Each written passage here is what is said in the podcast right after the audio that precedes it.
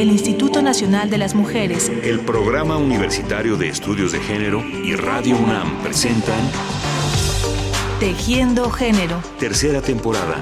Porque solo a través de la equidad podremos construir una sociedad más, justa.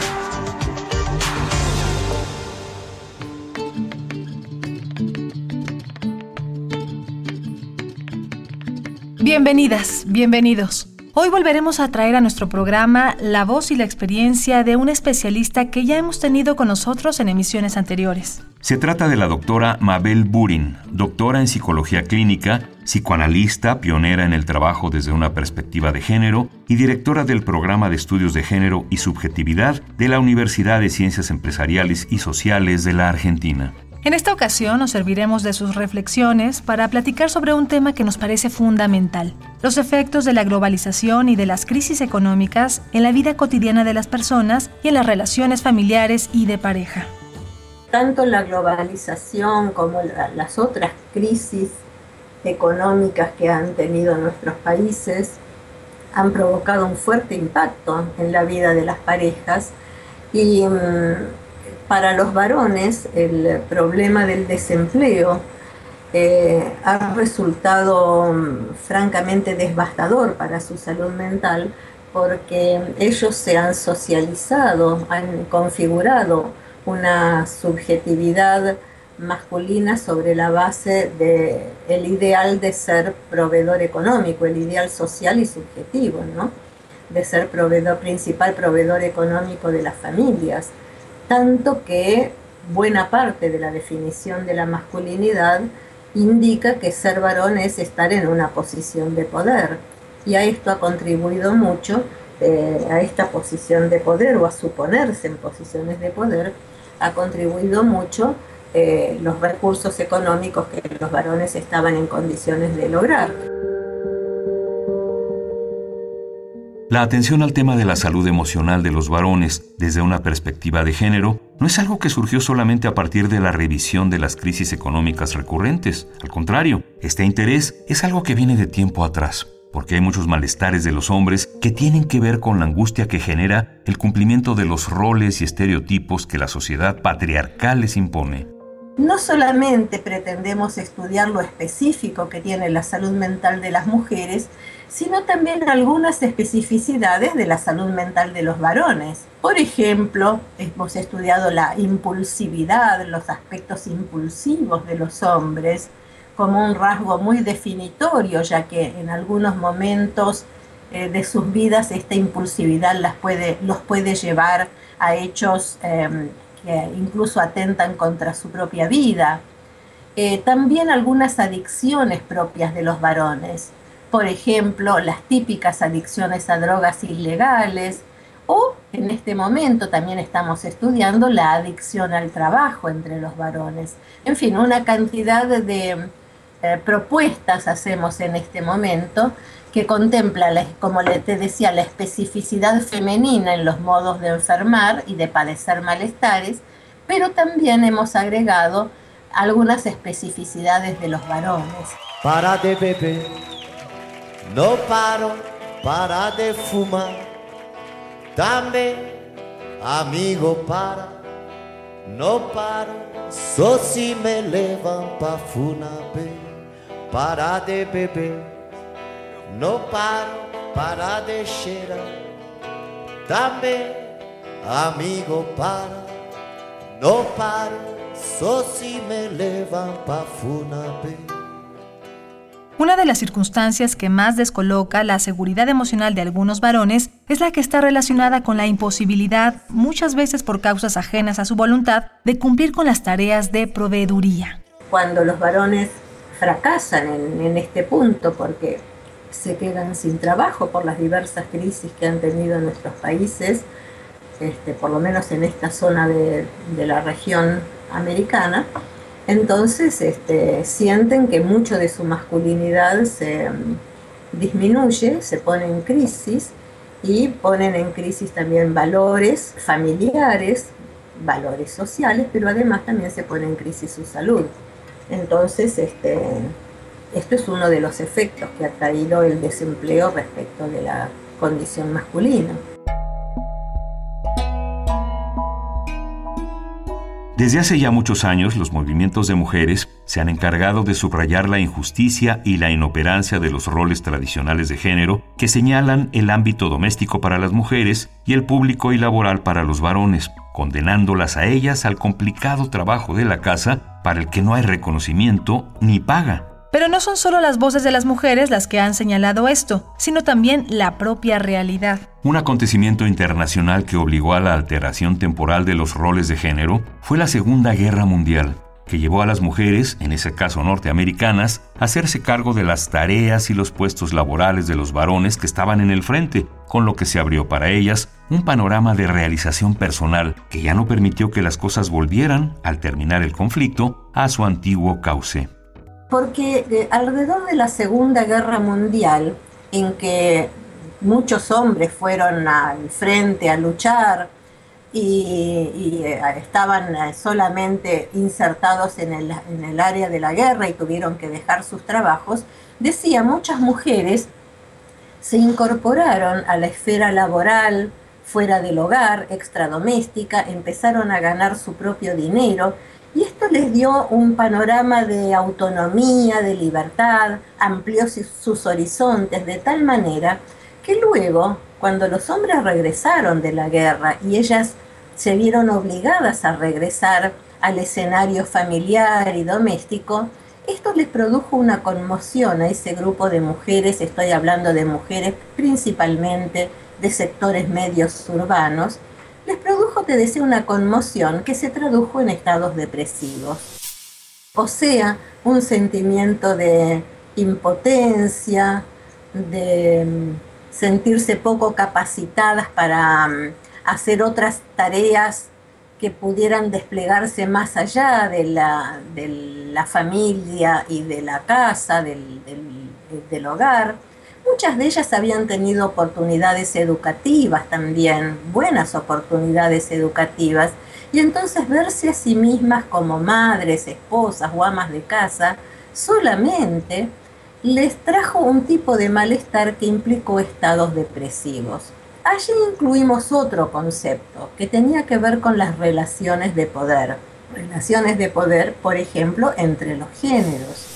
Welcome to the kind of woman power that sustained our grandmothers for 72 years in their struggle to get the right to vote. Welcome to the new wave of feminism. Welcome to each other. Welcome home. Esos malestares de las mujeres urbanas y de las clases medias encontraron voz en muchos de los movimientos de liberación femenina de los años 60 y 70, en los que se cuestionaba el papel tradicional de las mujeres y a partir de los cuales muchas de ellas se insertaron con éxito en el mercado laboral. Sin embargo, esto no necesariamente implicó una participación más equitativa de los varones en las tareas del hogar, con lo que muchas de estas mujeres se vieron atrapadas en dinámicas que implicaron un enorme esfuerzo y una doble carga de trabajo para ellas. Voy a proteger mi casa. Cuando estoy ahí siento tranquilidad después pondré unas flores en la mesa. Voy a cocinar un postre. Le pondré manzanas de felicidad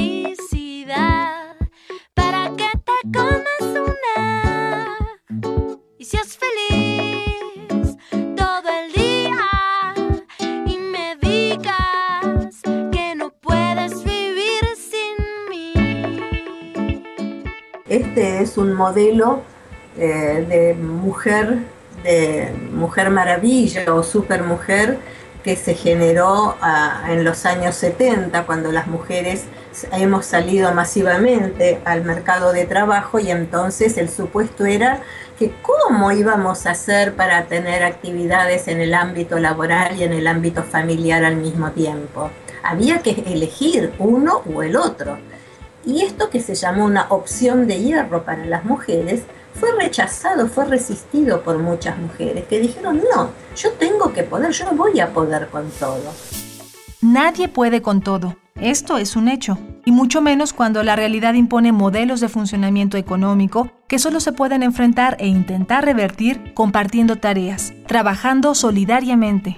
Volvamos al tema de la globalización y la economía neoliberal, que sin duda han repercutido profundamente en la calidad de vida de las personas. Sobre esto ha escrito la doctora Burin. Uno de los factores determinantes de la puesta en crisis de las subjetividades femeninas y masculinas se debe al fenómeno de la globalización y de su impacto sobre nuestras vidas cotidianas, sobre nuestros modos de amar y de trabajar. La globalización es un fenómeno asimétrico y desigual, pues en tanto algunas regiones y algunos grupos sociales se fortalecen, otros se debilitan y caen, aumentando las desigualdades preexistentes a la vez que produciendo nuevas asimetrías.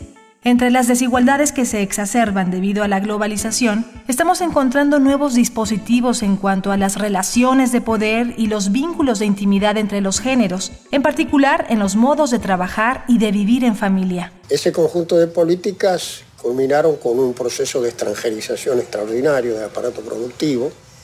Se vendió la totalidad de las empresas públicas, la mayor parte fueron extranjerizadas. A partir de ahí se instala en la Argentina un nuevo elemento que es la desocupación estructural alta. La Argentina pasó del 8% de desocupados al 17% de desocupados entre el 89 y el 95.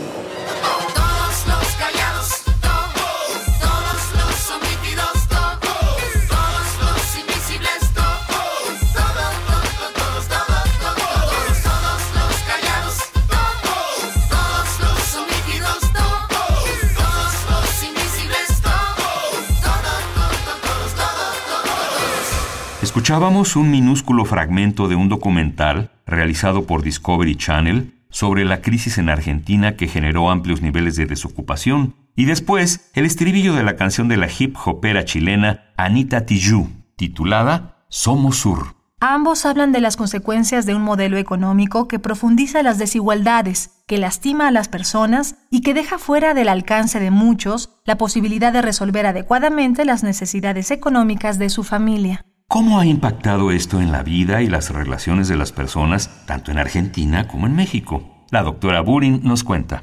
Hemos realizado una investigación en conjunto con eh, algunas colegas mexicanas este, sobre mm, la precariedad laboral y la crisis en las relaciones entre los géneros, ¿no? La precariedad laboral y la crisis en la subjetividad masculina pero además el, impacto en las relaciones entre los géneros. Y hemos visto que en, tanto en, eh, las familias o en las parejas mexicanas como en las de Buenos Aires, el impacto ha sido enorme, ha sido devastador, pero con diferentes tipos de procesamientos entre la gente de México y la gente de Buenos Aires. Por lo menos el estudio indicaba que para los varones mexicanos el impacto había sido mucho más devastador que para los que habíamos estudiado en Buenos Aires, porque mm, parecería, en el estudio de las colegas mexicanas, que mm, lo que se llama el machismo, o sea, la instalación subjetivada del patriarcado dentro de los varones, pero también dentro de las mujeres, hacía que los hombres se sintieran que dejaban de ser personas, ya no solamente varones, sino hasta dejaban de ser sujetos, sujetos sociales, sujetos psíquicos, dejaban de serlo si es que padecían estas condiciones de, desempleo. Entonces, este, bueno, eh, nuestras compañeras mexicanas han reportado incluso varones que terminaban con terminaban muriéndose después de estas condiciones laborales tan, tan adversas. Entre los varones que estudiamos en Buenos Aires y las parejas, había algunos principios este, más de solidaridad, de acompañamiento en la pareja, aunque ellos se sentían muy perturbados por no ser los principales proveedores económicos de las familias, sino que eh, sus compañeras, sus esposas, este, eran las que salían a trabajar, sin embargo, eh, no padecían eh, síntomas en su salud física o mental de manera tan acentuadas como resultó en el estudio de los varones mexicanos.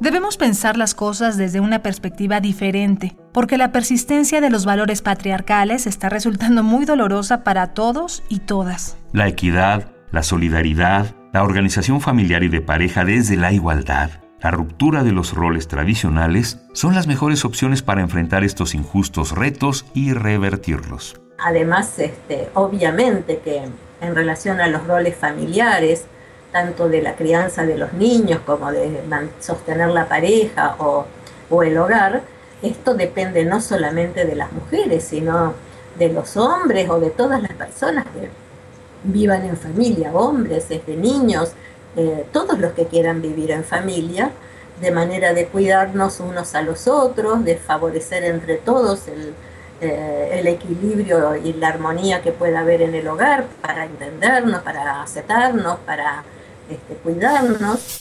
Y no puede ser solamente que dependa de una sola persona en la familia, porque que, es la, mujer. Porque si esto es así, obviamente eh, esta pretensión no solamente es inequitativa, sino que provoca en las mujeres fuertes estados de malestar por sentirse única responsable de todo lo que sucede en los roles más tradicionales. Entonces estos roles tradicionales habrán de ser desempeñados para, entre todas las personas que quieran vivir dentro de la vida de pareja o de familia. Tengo los bolsillos vacíos, los labios partidos, la piel con escama cada vez que miro hacia el vacío, las suelas gastadas, las manos atadas, la puerta de entrada siempre tuvo el cartel que dijo que estaba cerrada. Hasta aquí nuestro programa de hoy. Damos las gracias a la doctora Mabel Burin por esta conversación y le agradecemos también sus esfuerzos cotidianos por construir escenarios más equitativos y por aportar, desde la perspectiva de género, mejores condiciones de bienestar emocional para todas y todos. Y a ustedes, amigas y amigos, muchas gracias por su atención y hasta la próxima. Eh, yo tengo un moderado optimismo en que vamos a poder avanzar hasta lograr mejores niveles de equidad entre los géneros, entre las generaciones, eh, y que mm, tenemos que colaborar entre todos para que esto sea posible. Nuestra lucha no ha de ser solamente una lucha de las mujeres, sino mm, también tienen que incorporarse los hombres y todas las personas que quieren hacer alguna inscripción en algún formato de género